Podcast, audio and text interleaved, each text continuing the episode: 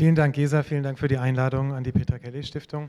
Und äh, ich freue mich riesig, dass so viele von Ihnen an so einem schönen sommerlichen Abend das Interesse haben, in äh, etwas stickigerer Luft zu sitzen und das auch noch ein bisschen länger. Aber ähm, ich hoffe, es ist es wert. Ähm, ich will versuchen, etwa eine halbe Stunde über einige der Themen zu sprechen. Ob ich sie jetzt alle erschöpfend behandle, kann ich nicht sagen, sicher nicht. Ähm, und dann aber auf jeden Fall mindestens auch eine Stunde Zeit zu haben für, für Ihre Fragen, soweit ich sie beantworten kann. Ähm, ich muss dazu sagen, ich werde jetzt in diesem Vortrag nicht auf das eingehen, was in den letzten zwei Wochen alles passiert ist. Es ist ja so, dass jeden Tag im Moment neue Wolken auch wieder in Washington äh, im Gange sind. Äh, aber das kann ich gerne in der Frage und Antwort machen. Was ich versuchen will, ist, mich ein bisschen auf die größeren Linien zu fokussieren, dessen, was eigentlich im letzten halben Jahr passiert ist. Ähm, es ist schön, äh, aus Washington kommend, muss ich sagen, auch im relativ politisch stabilen Deutschland zu sein. Also äh, manchmal, wenn man hier lebt, ich weiß nicht, ob man das immer so zu schätzen weiß, ja, aber bei uns herrscht der, äh, im Moment schon der Alltag äh, des politischen Ausnahmezustands äh, ein bisschen. Und äh, im Vergleich dazu dann hierher zu kommen, hier gibt es zwar Landtagswahlen und mal Regierungswechsel, aber das ist alles irgendwie so demokratisch und so normal. Es tut, tut gut. Ähm, um jetzt nochmal aufs letzte halbe Jahr zurückzublicken, muss ich natürlich mit einer Nacht anfangen. Ähm, Sie werden sich alle erinnern, die Nacht vom 8. auf den 9. November. Ähm, letzten Jahres, der 9. November, der deutsche Schicksalstag der deutschen Geschichte, ja, ist ja auch ein besonderer Tag für die USA, spätestens seit, seit letztem Jahr. Das sind Clinton-Wähler in dieser Nacht. Ich selbst hatte in der Nacht eine Wahlparty bei mir zu Hause gemacht. Ähm, es wurde dann so ziemlich die schlimmste Party äh, meines Lebens oder nicht nur so ziemlich. Ähm, und äh, es war wirklich ein unglaubliches Gefühl, was sich da breit gemacht hat. Und am nächsten Tag auch in der ganzen Stadt, die extrem demokratisch geprägt ist in Washington, DC, so durchgezogen hat. Und es war dieses Gefühl, ähm, dass alles, was man bis jetzt als Gewissheit hatte, irgendwie in Frage gestellt ist. Ja, dass einem irgendwie der Boden unter den Füßen weggezogen ist und Gewissheiten nicht mehr gelten. Und das, muss ich sagen, ist etwas, was bis heute gilt aus meiner Sicht und was eine wichtige Lehre aus dieser Nacht bis heute ist, dass nämlich die Zeit der Selbstverständlichkeiten dass wir davon ausgehen, Demokratien an sich sind stabil, wenn sie erstmal sich stabilisiert haben. Ähm, und äh, Frieden ist selbstverständlich. Das europäische Projekt, äh, darauf kann man sich verlassen. All diese Gewissheiten gelten als solche nicht mehr, sondern wir leben spätestens seit dieser Nacht, aber es ist natürlich eine längere Entwicklung, in Zeiten, und zwar auf beiden Seiten des Atlantiks, ähm, wo ich denke, es ist eine neue Epoche seit Ende des Kalten Krieges. Ende des Kalten Krieges gingen ja viele davon aus, jetzt kommt die Zeit der liberalen Demokratien und der offenen Marktwirtschaften weltweit. Das sei so eine natürliche historische Entwicklung. Ähm, und das ist eben nicht so, sondern es ist eine offene Frage. Äh, auch wenn wir gucken, wie Marine Le Pen in Frankreich abgeschnitten hat übrigens, so, so froh wir über Macron sein können, aber es zeigt sich auch dort, es ist eine offene Frage, ob die Zeit der Demokratien und der kooperativen Weltordnung nur ein ganz kurzer Ausschnitt der menschlichen Geschichte war letztlich oder ob das weiterhin die Zukunft ist. Das ist schon die, die Dimension aus meiner Sicht. Ähm, Donald Trump steht ja nicht allein damit, dass er nämlich ein komplett anderes Weltbild vertritt. Ähm, er ist ja ideologisch ein bisschen der Ziehvater von, von, von Putin in, in, jeder Hinsicht. Also die, Putin, die große Leitfigur der illiberalen äh, Rechtsnationalisten in Europa und den USA. Aber das brauchen wir gar nicht auf Putin nur zu beschauen, sondern auf Berlusconi, ja, der auch einer dieser Vorväter ist eines, eines Rechtsnationalismus in Europa. Oder wir haben Orban natürlich in Ungarn, ja, wir haben Figuren wie Le Pen oder wie Farage. Ähm, insofern ist es eine gemeinsame transatlantische Frage, wohin sich die Welt entwickelt. Und was diese Rechtsnationalisten gemein haben, deswegen finde ich das Bild ganz passend, ist, dass ihnen tatsächlich eine komplett andere Weltordnung vorschwebt. Das muss man sich schon bewusst machen. Es geht da nicht um leichte Korrekturen und um ein bisschen Bereicherung von Donald Trump, sondern was ihm vorschwebt, ist ein Bild, das auf ethnischem Nationalismus aufbaut, auf Ausgrenzung und vor allem, und das ist das, das Wichtigste, auf einer Welt, wo einzelne souveräne Nationen gegen andere souveräne Nationen agieren und ihre Macht durchsetzen. Die Idee, dass es Win-Win-Situationen gibt, dass Länder kooperieren zum gemeinsamen Nutzen oder gar multilateral mehrere Länder zusammen, ist jemandem wie Donald Trump komplett fremd. Das, ist, das Weltbild ist ein Nullsummenspiel, wo es nur Gewinner und Verlierer gibt. Die eine Seite gewinnt, die andere Seite verliert. Und äh, das stellt die ganze regelbasierte Ordnung in Frage. Zum einen die regelbasierte Ordnung, die nach dem Zweiten Weltkrieg aufgebaut wurde, wo wir die Vereinten Nationen geschaffen haben, die Bretton Woods-Organisation, ja, die Welthandelsorganisation, die Weltbank, ähm, aber, aber auch sehr, sehr grundsätzlich Sachen wie äh, das internationale Klimaabkommen. Ja? Ähm, Abkommen, wo es Staaten, egal welcher Größe, sich auf gemeinsame Regeln einigen. Das wird von Donald Trump in Frage gestellt. Er möchte in eine Welt, wo nur das Recht des Stärkeren gilt und die USA als stärkstes Land profitieren natürlich davon besonders. Und äh, das ist schon etwas, etwas sehr, sehr Grundsätzliches. Gerade für uns in Europa, denn Europa baut ja darauf auf, das ganze europäische Friedensprojekt, dass alle Staaten sich an die gemeinsamen Regeln halten in Europa, egal ob sie groß sind oder klein. Das ist im Prinzip die Gründung Europas. Dieses Weltbild vertreten eben auch, ich habe schon Berlusconi angesprochen, Orban, andere, aber dass die USA es nun tun, ist besonders dramatisch. Denn die USA sind ja der Gründer dieser ganzen regelbasierten internationalen Weltordnung, der sogenannten liberalen Weltordnung. Und sie sind in diese Rolle gekommen, interessanterweise vor genau 100 Jahren, 1917. Da sind die USA in den Ersten Weltkrieg eingetreten und haben mit dem Eintritt in den Ersten Weltkrieg zum ersten Mal eine globale Führungsrolle in Anspruch genommen. Dieses Jahr wird dort übrigens auch der 100. Jahrestag des Ersten Weltkriegs begangen. Es ist einfach ein anderes Geschichtsbewusstsein als, als bei uns. Und seither spielen die USA die Rolle als globale Führungsnation. Das steht jetzt 100 Jahre später mit Donald Trump in Frage. Ich möchte jetzt einen Sprung nach vorne machen und mal fragen, was ist denn in den letzten 120 Tagen etwa seiner Präsidentschaft passiert? Ja, am 20. Januar hat er das Amt angetreten ähm, und hat mal ein Foto das ich gemacht habe, das wurde gemacht, äh, das habe ich gemacht am 100. Tag des Amtsantritts. Das ist also etwa drei, vier Wochen her. Da war ich auf einer Klimademonstration mitten in Washington. Weit über 200.000 Leute haben da auf den Straßen demonstriert. Und ich möchte das Bild zeigen, zum einen, um, um, um nochmal deutlich zu machen, die USA ist nicht Trump.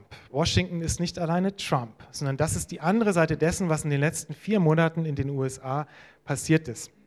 Es ist enorm, wie stark die Zivilgesellschaft dort aktiv geworden ist. Und die Klimapolitik ist ein sehr gutes Beispiel, weil in der Klimapolitik man in den letzten Monaten schon sieht, was Trump konkret für Schaden anrichtet und was er verursacht. Er leugnet den menschengemachten Klimawandel und etliche in seiner Administration auch. Und das hat jetzt schon Konsequenzen, weil diese Klimaleugnung immer stärker öffentlich sichtbar wird. Ja, wenn der Präsident das sagt, dann hat das, hat das Gewicht. Er hat zwei hoch umstrittene Ölpipelines genehmigt, die so zentrale, wirklich Kernfragen der Umweltbewegung in den USA waren, die Keystone XL Pipeline und die Dakota Access Pipeline. Er hat öffentliche Gelder für die Klimaforschung zusammengestrichen und er hat an etlichen Stellen Umweltgesetzgebung, äh, Umweltregulierung äh, zurückgefahren und, und gestrichen. Ähm, dazu kommt aber, dass er beim Klimawandel, da komme ich nochmal auf die Leugnung zu sprechen, offensichtlich Wissenschaft und Fakten nicht nur ignoriert, sondern ziemlich aktiv bekämpft. Also es gibt auch andere Stellen, wo er wirklich der Wissenschaft, der Forschung mehr oder weniger den Kampf angesagt hat. Und es ist ein wichtiges Beispiel dafür, weil er sich der globalen Verantwortung der USA an der Stelle entzieht. Die Klimapolitik ist eben keine rein nationale Frage. An der Klimapolitik wird aber auch deutlich, wie stark die Gegenkräfte sind in den USA, die in den letzten vier Monaten aktiv geworden sind. Und das möchte ich mal kurz nur an einem Beispiel zeigen. Ich habe mal ein paar davon aufgeschrieben, das könnte man auch weiter fortführen.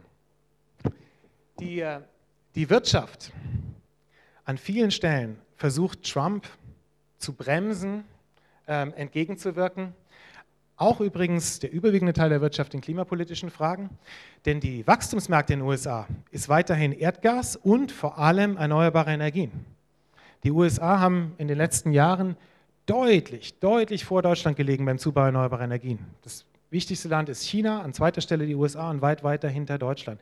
Das ist ein richtiger Boom in den USA und das ist marktbasiert. Das ist nicht durch irgendwelche erneuerbare Energien, Einspeisetarife oder so, sondern das ist wirklich ein riesen Wirtschaftsmarkt. Und es gibt viele Kräfte in der Wirtschaft, sogar ExxonMobil, die Trump auffordern, im Pariser Klimaabkommen zu bleiben. Das heißt, da gibt es gehörig Druck. Die Bundesstaaten spielen eine ganz wichtige Rolle. Die USA sind ja ein föderales System.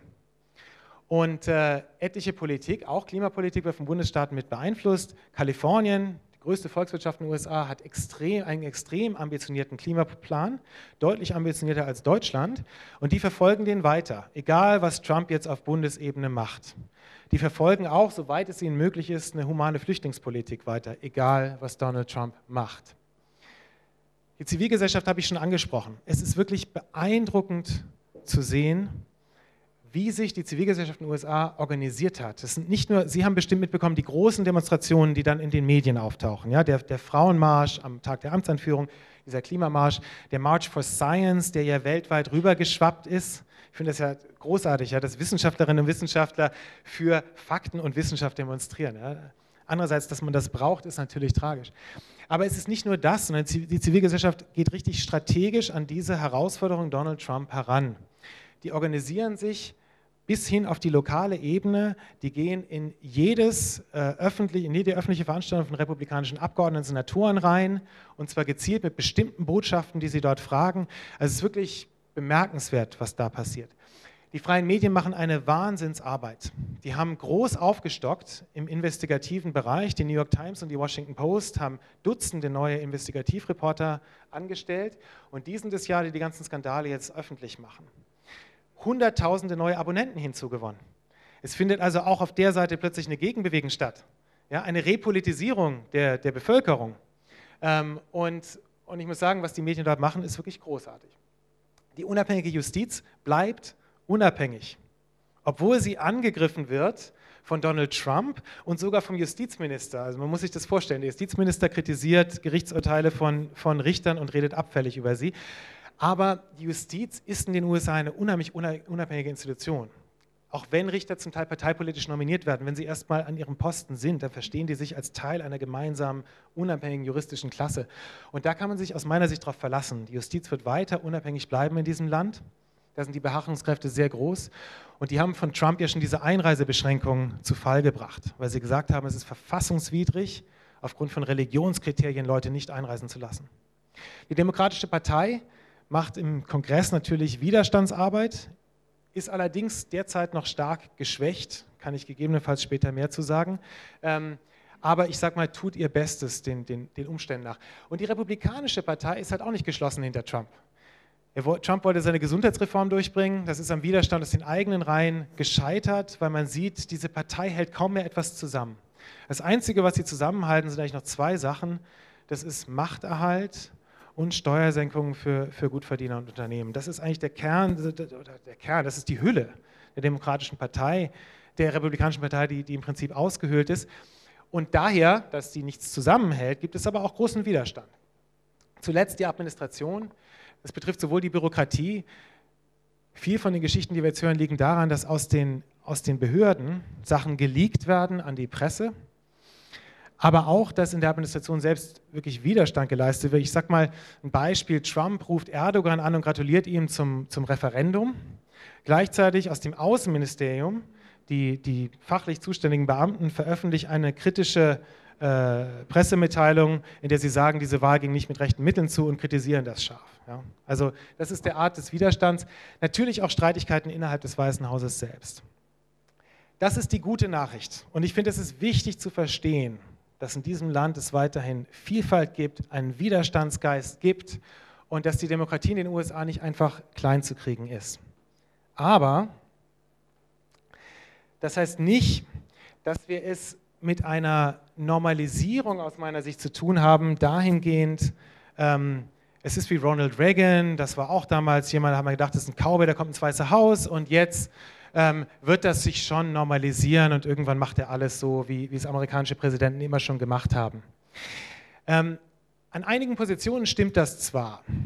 Trump hat gesagt, die NATO ist obsolet, jetzt sagt er, sie ist nicht mehr obsolet. Der Mauerbau zu Mexiko, großes Projekt läuft erstmal nicht, weil der Kongress ihm kein Geld dafür genehmigt.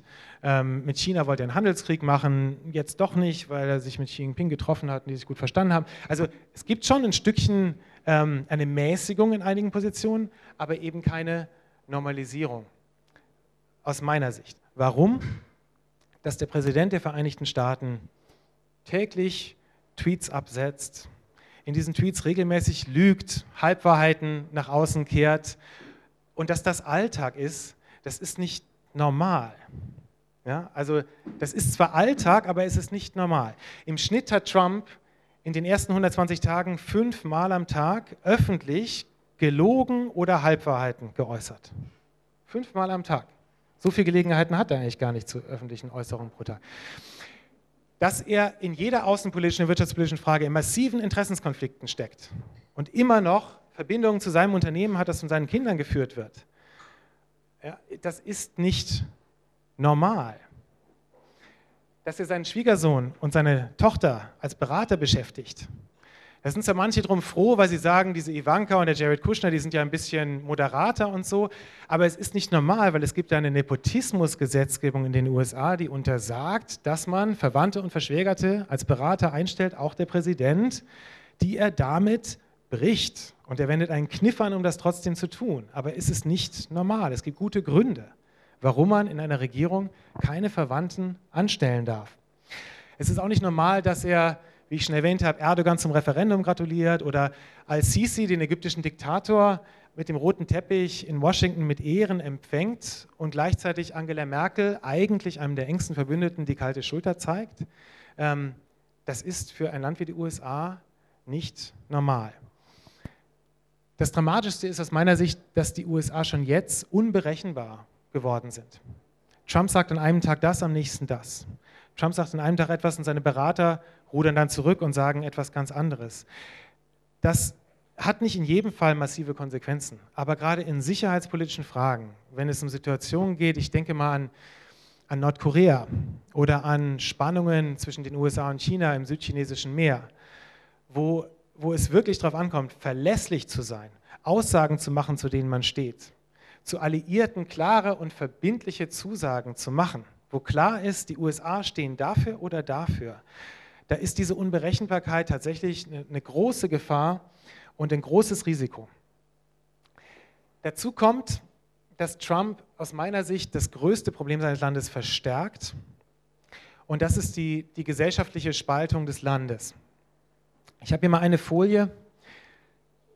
Da sehen Sie, wie sich zwischen 1994 und äh, 2014, also mal vielleicht laufen 20 Jahren, die politischen Einstellungen in der amerikanischen Bevölkerung verändert haben. Die rote Wolke sind republikanische Wähler und die blaue Wolke demokratische Wähler. Das geht ein bisschen arg schnell, die Folie, aber ich versuche es mal kurz zu erläutern. Noch in den 90ern ist der größte Teil der Bevölkerung in diesem lilanen Bereich. Das heißt, in einem Bereich, wo ein demokratischer Wähler hier extrem viel Übereinstimmung hat mit einem republikanischen Wähler und umgekehrt, politisch, in Fragen von Einwanderungspolitik oder Umweltpolitik oder Handelspolitik. Das heißt, dass Wahlen in der politischen Mitte gewonnen werden konnten, weil da letztlich die Entscheidung getroffen wurde. Und dann sehen wir, dass so ab 2010 es plötzlich einen massiven Wandel gibt des durchschnittlichen republikanischen Wählers in der politischen Haltung Richtung konservativ und des durchschnittlichen demokratischen Wählers Richtung liberal. Und das ist so eine Art zwei Wolken sich bilden. Das geht jetzt nur bis 2014. Aber seit 2014 hat sich das nochmal massiv verschärft und vor allem in dem dramatischen, polarisierten Wahlkampf zwischen Hillary Clinton und Donald Trump. Und seither haben wir es fast nur noch mit einer republikanischen Wolke auf der einen und demokratischen Wolke auf der anderen Seite zu tun. Das ist eine Problematik, die man aus meiner Sicht gar nicht hoch genug schätzen kann. Donald Trump befeuert das weiter also er tut alles, um diese Gesellschaft weiter zu spalten. Er spricht ja von allen, die nicht seiner Meinung sind, als Feinde des Volkes. Also das homogene Volk sind nur die Leute, die ihn unterstützen und das deren rechtmäßiger Vertreter ist er und alle anderen sind eigentlich Volksfeinde. Es ist wirklich eine faschistische Rhetorik. Ähm, aber das Gleiche sieht man jetzt auf demokratischer Seite. Der Widerstand gegen Donald Trump ist natürlich so emotional, auch verständlicherweise und, und so intensiv, dass es auf der anderen Seite des politischen Lagers auch das Gefühl gibt, wir müssen diese Seite besiegen. In jeder politischen Frage, was immer die vorschlagen, müssen wir auf der anderen Seite stehen. Und es ist dann irgendwann so, ich komme nochmal auf die Klimapolitik zurück, dass die Republikaner eine fortschrittliche Klimapolitik alleine deswegen ablehnen, weil die Demokraten dafür sind. Und das ist dann in jeder politischen Frage so. Nehmen wir Abtreibung. Abtreibung ein Thema, was ja in Deutschland parteiübergreifend umstritten und diskutiert ist. oder embryonale Stammzellforschung oder so schwerwiegende ethische Fragen. In den USA wird jedes von diesen Themen mittlerweile zu einem rein parteipolitischen Thema. Wenn Demokraten für das Recht auf Abtreibung sind, dann müssen Republikaner dagegen sein, allein schon, weil die Demokraten dafür sind und umgekehrt. Und äh, das ist eine Spaltung in Fra jeder Frage der, der, der, Gesellschaft, die wirklich aus meiner Sicht höchst problematisch ist. Und wenn Trump irgendwann weg sein sollte, da können wir dann ja auch noch drüber sprechen, dann bleibt das natürlich bestehen. Er ist nur gewählt worden, weil die Spaltung so extrem ist. Und wenn er weg ist, dann bleibt die erstmal äh, da. Und es ist eine Generationenaufgabe für beide politische Lager. Ich möchte jetzt noch ein paar Worte dazu sagen, was heißt das für uns in Europa und, und innenpolitisch für uns als Gesellschaft. Europäisch denke ich, in fünf Politikbereichen sind die Folgen besonders deutlich. Ähm, das eine ist die Klimapolitik, die habe ich schon erwähnt. Das Pariser Klimaabkommen, also die Grundlage der internationalen Bekämpfung des Klimawandels, wurde erfolgreich abgeschlossen, weil die USA und China die führenden Länder waren, die das verhandelt haben. Europa war da, war da nur ein Mitläufer im Prinzip und hat mitgemacht. Die USA fallen jetzt aus die nächsten Jahre in der internationalen Klimapolitik. Davon müssen wir sicher ausgehen. Die zahlen schon jetzt nichts mehr für Klimafinanzierung beispielsweise. Und das heißt natürlich, dass Europa hier in die Vorderhand kommen muss. Wenn Europa nicht führt, dann werden wir das 2-Grad-Ziel oder das 1,5-Grad-Ziel mit Sicherheit nicht erreichen. Und das ist eine große Verantwortung, die auf uns zukommt. In der Handelspolitik, ähm, TTIP ist erstmal Geschichte jetzt. Da sind ja viele in Deutschland auch sehr froh drüber. Ähm, aber es ist nicht nur TTIP. Es ist die Frage, inwieweit wir eine offene Handelsordnung in der Welt überhaupt wollen. Europa hat an sich daran ein großes Interesse und gerade Deutschland als, als Exportnation. Ähm, Trump vertritt aber eine protektionistische, nationalistische, eine wirtschaftsnationalistische Haltung dazu. Und wir uns in Europa fragen müssen, machen wir das mit oder welche Initiativen ergreifen wir in der Handelspolitik? Sicherheitspolitisch, die NATO wurde schon viel diskutiert, aber es geht natürlich darüber raus. Ganz konkret frage ich mich, im westlichen Balkan, das ist unsere unmittelbare Nachbarschaft, gibt es zunehmende Spannungen jetzt in Bosnien-Herzegowina, in Mazedonien. Wenn es dort zu wirklich gewaltsamen Auseinandersetzungen kommen sollte, können wir uns noch darauf verlassen, dass die USA als Weltpolizist quasi daherkommen und versuchen, versuchen einzugreifen? Ich denke nicht. Das sind europäische Fragen. Und da müssen wir uns schon fragen, haben wir denn die Fähigkeiten dazu, damit umzugehen? Das ist aber nicht nur eine militärische Frage, es ist natürlich auch die Frage, wie ist es mit unserer Diplomatie bestellt, mit unserer Entwicklungspolitik. Global Governance ist eine der wichtigsten Fragen. Ich habe schon gesagt, dass, dass Trump die regelbasierte Ordnung in Frage stellt oder zumindest nicht aktiv unterstützt. Wenn man in den USA mitbekommen, wie stark die USA die Vereinten Nationen hinter den Kulissen unterstützt haben, auch wenn es den Irakkrieg gab und immer wieder Völkerrechtsverstöße aller US-Regierungen, aber gleichzeitig grundsätzlich versucht haben, hinter den Kulissen diese Institutionen zu stärken. Das wird es nicht mehr geben in den nächsten Jahren. Im besten Fall kümmern sich die USA nicht um diese Institutionen, im schlechtesten Fall werden sie aktiv zu ihrer Unterminierung beitragen. Und äh, das ist eine große Herausforderung für uns, der wir, der wir an eine regelbasierte Ordnung glauben und äh, der wir, denke ich, diese Organisation noch mehr stärken müssen. Und zuletzt Menschenrechte und Demokratie. Ähm, die USA waren ja jetzt 100 Jahre lang mit gemischten Ergebnissen, aber rein rhetorisch Fürsprecher des Westens. Ich sage mal rhetorisch Fürsprecher für Menschenrechte und Demokratie. Jeder amerikanische Präsident hat noch in jeder Rede auf Freiheit, Menschenrechte und Demokratie großen Wert gelegt. Das hatte zwar zum Teil politischen und doppelmoralischen Aspekt, aber dass es eine so mächtige Nation gab, die das davon gesprochen hat, das immer wieder betont hat, ist halt doch wichtig. Und jetzt reist Trump nach Saudi-Arabien und von Menschenrechten kein Wort. Stattdessen sagt er explizit, jeder soll selbst schauen, wie sie glücklich werden. Ich kümmere mich um, um Wertefragen nicht. Ja, da brauchen Sie von mir kein kritisches Wort zu befürchten. Wer soll denn für Menschenrechte und Demokratie rhetorisch eintreten, wenn nicht Europa? Die andere Frage und die letzte Frage ist aber, was heißt das für uns als Gesellschaften? Und damit meine ich jetzt sowohl die USA wie auch in Europa, für uns Deutsche, für Franzosen, für jede unserer Gesellschaften. Was gilt es für uns eigentlich zu tun? Ich denke, innenpolitisch sind das drei wichtige Aspekte. Das eine ist, die Demokratie zu verteidigen. Ähm, wir haben ja spätestens seit Ende des Kalten Krieges Demokratie, Frieden, ein geeintes Europa als selbstverständlich gesehen. Das ist es nicht mehr. Das muss wirklich verteidigt werden. Da gibt es viele Wege, nur ein paar Anregungen. Das eine ist, ich denke, wir, wir sollten wieder über unsere Werte sprechen. Wenn ich an die letzten 15 Jahre denke, ist mir aufgefallen, auch bei mir selbst, wie oft man mittlerweile ironisch spricht. Ich finde, wir sind so ein bisschen im Zeitalter der Ironie. Alles wird so ein bisschen ironisch gebrochen und man nimmt nichts mehr so richtig ernst. Und ich denke, es ist aber die Zeit, schon Haltung zu zeigen in manchen Fragen, ohne Wenn und Aber. Und es wird auch belohnt, wenn wir Politiker sehen wie Macron in Frankreich. Der hat Haltung gezeigt in Wertefragen. Auch ein bisschen Pathos. Pathos kann manchmal nicht schaden. Alexander van der Bellen in Österreich genauso. Ein Mensch mit einer klaren Haltung, der für Europa, für liberale Werte, für Menschenrechte eingetreten ist. Ich denke auch, es, um die Demokratie zu verteidigen, müssen Institutionen verteidigt und gestärkt werden. Trump sagt nämlich auch, dass er Demokrat ist. Genauso wie Erdogan das sagt, genauso wie Putin das sagt. Die sehen sich aber als Demokraten einer, einer Volksdemokratie, wo es ein homogenes Volk gibt und einen Führer. Und das homogene Volk ermächtigt den Führer und der Führer entspricht durch den, die Führungsfigur. Das ist eine Demokratie, die ohne Institutionen auskommt. Deswegen versucht Trump auch die Institutionen zu blockieren, zum Teil zu zerstören in den USA. Wir leben in einer parlamentarischen Demokratie. Parteien sind essentiell dafür. Parlamente sind wichtig. Unterschiedlichste Institutionen sind wichtig. Und ich denke, wichtig ist, für alle, dass wir uns manchmal fragen, wenn wir Institutionen zu Recht kritisieren, machen wir das allgemein oder versuchen wir konkret zu sein? Sprechen wir über die Brüsseler Bürokratie, die zu stark ist? Oder machen wir es konkret und sagen, die Mitgliedstaaten, die im Rat diese Entscheidung getroffen haben, die nicht richtig ist, die Regierungen. Und dann hat man einen Adressat, den man adressieren kann und nicht allgemeine Institutionen. Lass uns versuchen, vielleicht rhetorisch das dem Parteiensystem nicht generell schlecht zu reden und von den Parteien zu reden, sondern konkret welche Persönlichkeiten tun was? Ähm, es geht auch bei der Demokratieverteidigung darum, die Medien zu stärken. Das sehe ich in den USA jetzt.